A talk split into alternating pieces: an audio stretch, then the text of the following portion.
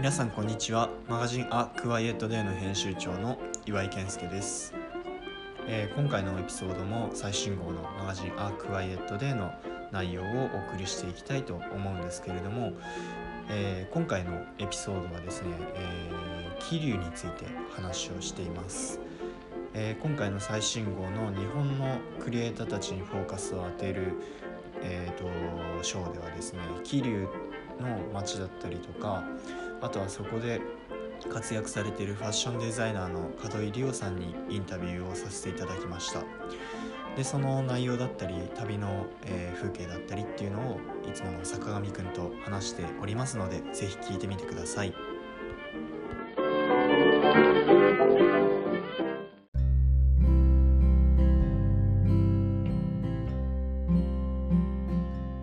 ではい。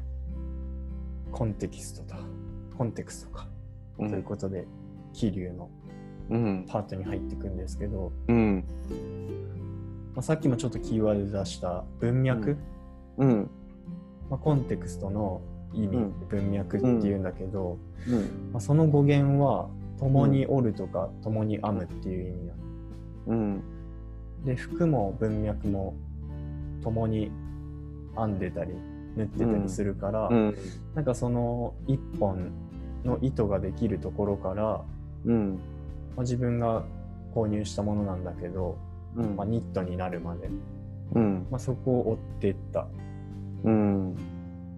あのーコンテンツになっています。はい。これはね、あのー写真の画角的に、うん。えっと、斜めに変えてんの。通常だとこうまっすぐ手を伸ばしてうん。眉糸をこう見せてる写真なんだけどあ、本来は。そうそれだとね、うんあのうんちょうど折り目に来ちゃうから、こうギュッと歪ませたんだう。歪ませてんだけうど、ん。この手はね、あのーまあ、僕ら言ったからわかるけど、うん。あのー工場の中を説明してくれたうん。加納さんの教授の手なんです。教授。僕らは教授って、教授って呼途中からも。教授みたいな、すごい、何でも答えてくれる方で。蚕のことからうん。絹糸のことまでうん。全てプロフェッショナルなうん。本当にね教授もやってらっしゃって、うん。ねあながちうん。間違いじゃなかったうん。でわりかしその取材の内容はビジュアルメインでまとめてて、今回、うん。で、えっと、インタビューをしっかり門井さんのところを入れてるっていううん。感じなんですけど、うん。うん。あのーそのこのコンテクストのチャプターのうん。中の扉ページを糸を紡ぐっていう紡ぐシリーズでまとめてうます。ん。糸を紡ぐとはい。心を紡ぐとおも、うん趣を紡ぐっていう風にしていて、うん。なんか糸ってなんかねどれとどれがこうどの繊維とどの繊維がこう交わるかってうん。すごい確率だなって俺は思ってて、ああ。うんでさらにその糸がどの糸とどの糸でこう結ばれていくかっていうところを考えると、うん。なんか人みたいだなってすごい感じたんで、うん。うんだなんかそのどういう人と巡り合うっていうのは分からないけどうん。その分からないっていうことを言ってて、はい、なるほど。うん一つ。まあ、この写真は全部伊坂さんだよね。そうあの桐生のパートは全部伊坂さんにうん。撮影してもらって、うん。本当に旅のハイライトっていう感じうん。だし、まあ、本当に糸ってこういう工場で作られてるんだっていうのがうなんとん。なく伝わるといいなと思っていて、うん。実際ねすごい音だしねね機械音がガンガン入ってて、うん。で、ねあんまネタバレしちゃうとあれなんだけどうん。絹鳴りの音と糸の声っていうところを書いてます。こうき絹絹糸をさこうギュッギュッってやるとちょっときしむ音がするんだよ、あーっていうか振動というか。ああ。で生きた糸だから木糸なんだねみたいな。ちょっと言葉遊びだけど、うん。うん、そんなことを書いてます。んそれどこに書いてるんですか？超ちっちゃく書いてる。あ、ここに？あ、本当だ。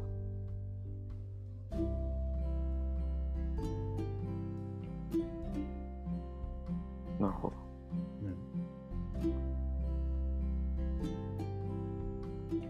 で心門井さんのところはどうしようかなって思ってて、いろいろ本当に彼女が考えてるものづくりだったり服との向き合い方だったりうん。を、あのインタビューではまとめているんですけど、うん。なんかそこに入る導入部分はい。でな〇〇を紡ぐにしたくてうん。そう考えた時になんか、その出会うことがなかったような糸たちがこう出会いつつ、うん。それが最終的にニットになるまでの間って何があるのかなって思った時に、うん。工程としてやっぱデザイナーさんがこういろいろ考えがあったりとかインスピレーションがあってものづくりをしていて、うん。もうそこってやっぱりその作り手さんの心の表れなんだろうなと思っていて、うん。だからやっぱ心を紡ぐっていうような言い方にしてまとめています。うん。でさっきのちょっと偶然とかの話にもつながってくるんだけど、うん。うん。ここでちょっと思ったのが偶然ってうん。結構意外とあるなと思ってて、うん。意外とあるから偶然って実はなんかただ起こる予定だったものを自分が確認してるだけなんじゃないのかなと思って、うん。眠っていたものが、うん。あの起き上がったらそこから先はこう引き起こされた必然を一個一個確認していくだっていうことなんじゃないのかなと思っててうん。すげえ難しいこと言ってるね。そうでもこれを、あの簡単に言うとさうん。簡単に言うとっていうか、あうんの自分の体験として言うと、うん。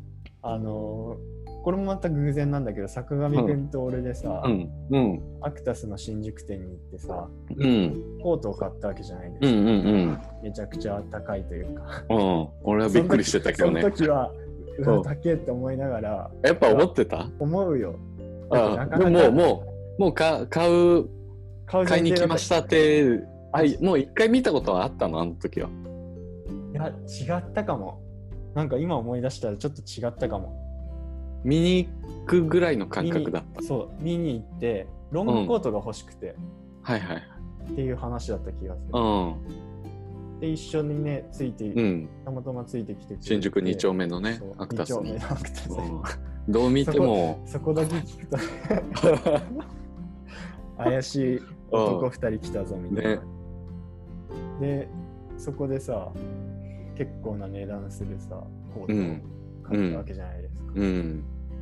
でその買ったコートのデザイナーさんだった門井さんと巡ね。り巡ってうん。出会うことができたっていうのはなんかその偶然に見えてうん。それはただの必然を一個一個ただ確認しているだけみたいな、うん。作業の中のプロセスにいただけなんじゃないのかなっていう捉え方作業、作業の？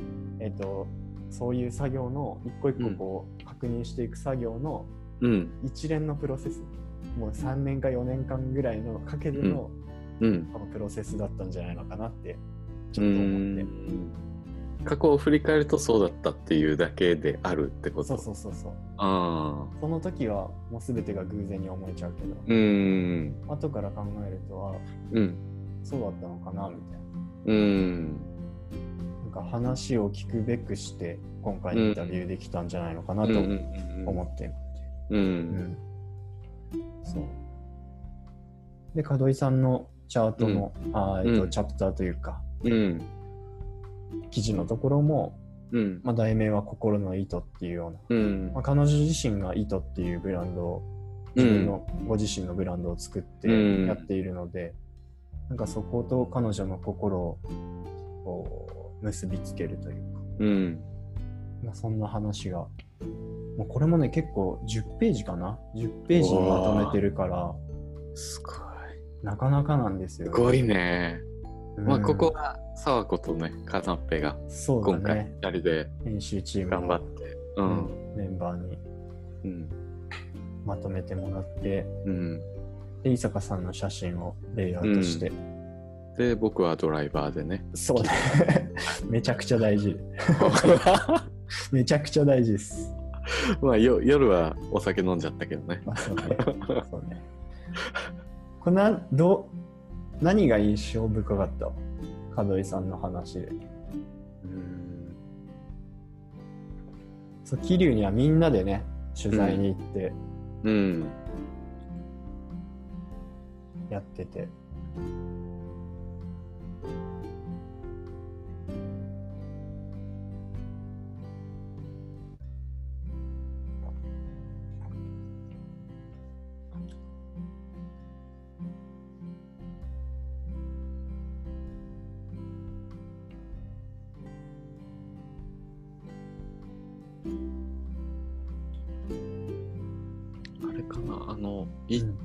った時の前の段階で、ズームでうん。取材させてもらってたよね。うん。4月ぐらいだっけな。4月末ぐらいに。うんね。あの時の会話の中で、この中入ってるかな？どんな会話でした？あれ、どっちかっていうとね、なんだろう、上司の方との会話うん。入っがてると思よね。う。うん。あそこがなんか、そうでありたいなって、なんだろう、自分の、な多分今回、この後に話すかもしれないけど、うん。えっ、と、自分の笑顔を押し付けるんじゃなくて、選択肢を与えるうんうん。問いをする上司の方と門井さんがね、お仕事をする経験があって、うんうん。でその上司の方が一方的にもうそれは間違っててこれが正しいよっていう教えではない方だったじゃん。うん。そうだね。固定してなおかつこういう選択肢もあったりするんじゃないのかなっていうなんか道をただ示して、ただそこを選ぶのはあなた自身だよっていううん、委ねてる感じがなんかそういう風に自分もなっていきたいなっていう風にはすごい共感した部分だったかな。うんうんうんうん。なんかその姿勢こそ共に編むって感じだよね。うん。相手ね。に余白を与えて、うん。うん。なんかそう、うん、そういう、そういうところなんだろうね。うん。ねなんかね、うん。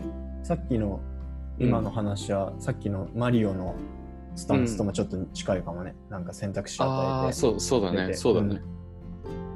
うんうん。余白余白だよね。間とか、う。ん。相手にちょっと委ねる部分。うんうんうん。ね。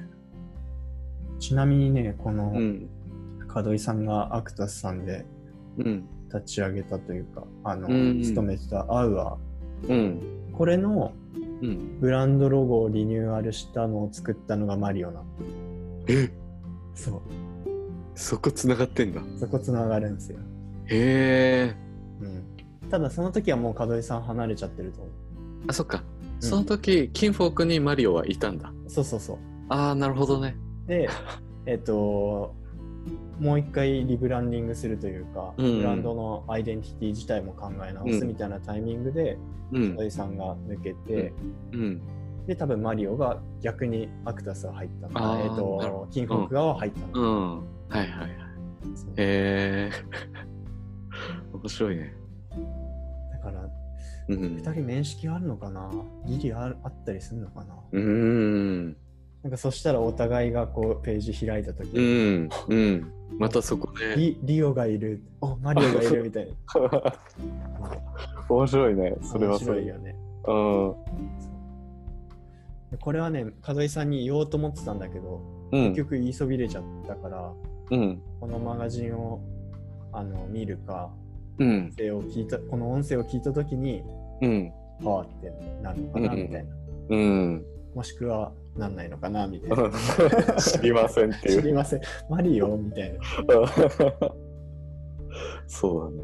うんあとね、なんといってもこのボードゲームでね、いやー、門井さんたちが、ご夫婦がやられてと、うん。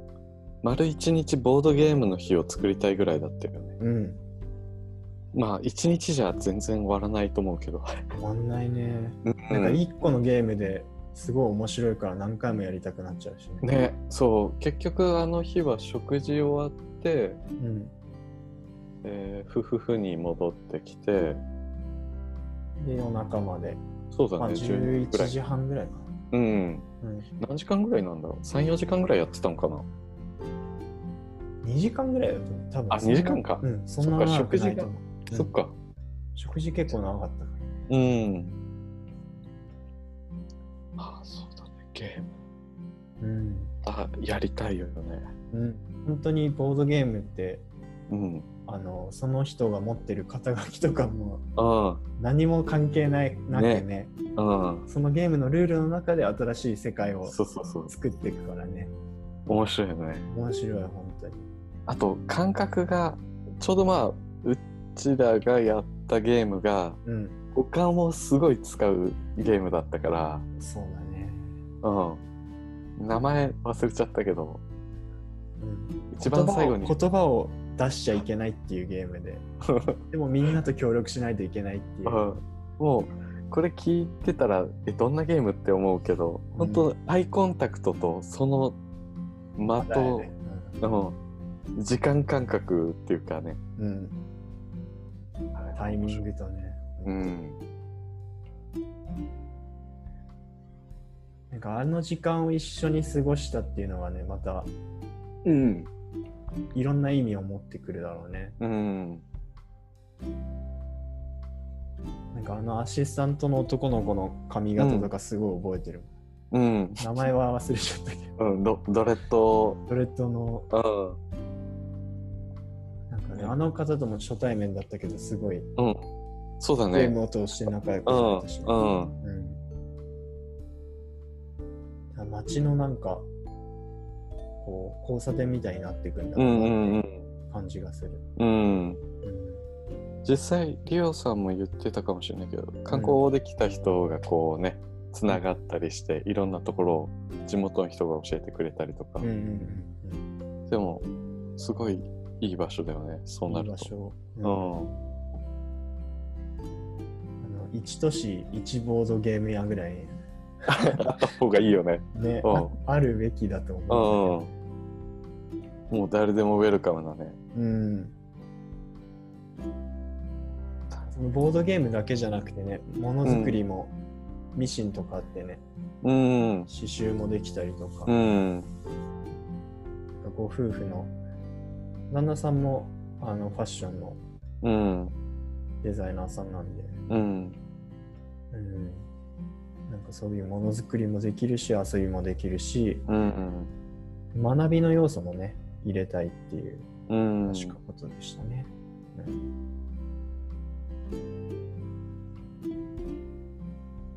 毎回取材行くのが6月終わりから7月頭でうんちょうど梅雨なんだよねいつも。そうだね。だいたいいつもいつも行く時は雨だもんね大体。あれ今年行く時も雨だったっけ？雨だったよ確か。そっうん。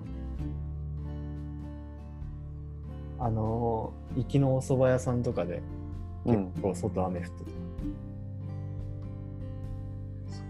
そうだえーっと。なんかあ思い出した。そうだそうだ。みんなで食べはいはいはい。俺頭ちょっともういっちゃってた時だ 言い間違いが、うんひどかった。うでも美味しいお蕎麦屋さんだったね。んうん、うん。で大体2日目晴れるっていうね。うん。パターンが。メインですごい。2日目に取材に門井さん家に行って家の写真を撮らせてもらいながら、うん。で実際にそのニットのうん。ニットを巡る旅でもあったのでうん。ニットが絹織り絹糸で織られた編まれたニットが、えっ、と、バラ染めされるっていうのを見に行きました。うん。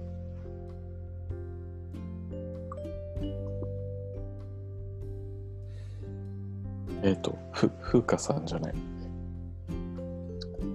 見させてもらった子。風花さん。そうだ。うん。風花って呼んじゃいそうな。うん。風に花で。うん。そこの人がもうプロフェッショナル級なも方で。う、目目の前でうん染色するのを、門井さんとその子のスタッフさんでうん見せてくれてね。結構ね、思った以上に過酷うん。何回も同じ作業をしなくちゃいけないっていうのと、あの、写真にもあるけど、寸胴にね、寸胴にこのバラをバラエキスっていうかうん、抽出した液が入っててつけたりね。結構な高温でやんないとうん。色がつかないからってうん。言ってたよね。うん。だから服に水を含ませてこう何度も何度もつけたりうん。絞ったりうん。熱湯に手入れてやるから、ん。本当に過酷なうん。作業だなってうん。思いつつ、俺 俺は買った身としては本当に大事に着ないとなと。着ないとね。うん。そうだね。思ってます。うん。で最後ちょっと、でうん、見ないとさどれだけ手が込んで作られてるかって本当わかんないよね。わかんない。ねうん、もう出来上がったものしか普段って見ないからさうん。それにね、なんかちょっとケチつけちゃったりする時も多かれ少なかれあるのを考えるとさ、本当ふざけんなっていう感じで本当に作ってる側作り手からしたらうんどんだけ考えて作ってると思ってんだよって。ねいや本当にそれはうん。このマガジンを作るごとにじわじわと感じますね。うん。うんでちょっとなんかはい。この章を締める意味じゃないんだけどうん。自分の方で美的勾配っていううん。コラムを書いています。うん。なんか今回の門井さんの、えー、とニットもそうだし、まあ、前回の GO の犬飼眼鏡学さんのフレームだったり、フォレストさんの靴っていううのもん。すごい共通してると思うんだけど、受注してから生産するってう。いうんスタイルって実は美しいこのものの購買だったり売り買いなんじゃないのかっていうこれ全然俺の勝手な仮説なんだけど、うん。そうでかつなんかその美しい買い物って時間の流れとすごいなんかリンクしてるんだろうなっていうのがうん。あるんだろうねっていうところを書いてうます。ん。作り手と買い手の美的ってただ美しいものっていうわけじゃなくて、買い物自体が美しいっていう意味で美的。行為として。うん。うん、その作り手とうん。買い手使い手とも言うかな、うん。そのやっぱ関係性をまあこれからは本当に大事にしていかないといけないよねっていう、うん。お互いが触発されるべきだと思うんだよね。うん。影響を与え合うというか。うん。なんかベクトルが逆方向に向いちゃってる気がしてて今どっちどっちかっていうと。ああ。なんか作り手はさこうやって作ってんだからみたいな。うん。感じになっちゃいがちじゃない、うわかんないけど。ん。で買い手はさなんだこんな感じかみたいな。ちょっと高えなみたいな。あそれは極端だけどうん。でもなんかその高いのにはやっぱり理由があるしうん。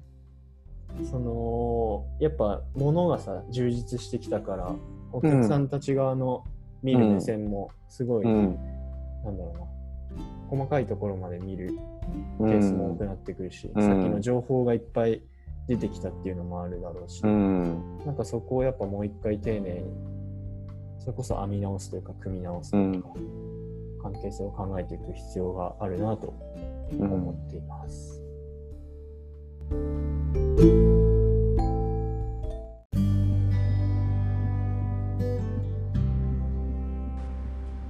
いかがでしたでしょうか、えー、今回は桐生の話でしたり門井亮さんのインタビュー、えー、そして美しい勾配の在り方について、えー、話をしてきました、え話の中にも出てきました。門井さんはですねあの自分と同い年で、まあ、彼女のクリエーション自体も尊敬してますし、まあ、同じ時代を生きている、まあ、仲間というか同志というかなんかそういう、まあ、人なんですよね。なので今回、あのインタビューできたことは本当に嬉しかったですし、えーいい話が聞けたと思います、えーこのクワイエットレディオで、えー何回かに分けてお送りしてきました最新号のマガジン「アクワイエットデーの、えーエピソードの裏トークといったところも残すところあと1話になりました。えー来週ですねまた配信したいと思いますのでその時までお楽しみということでごきげんよう。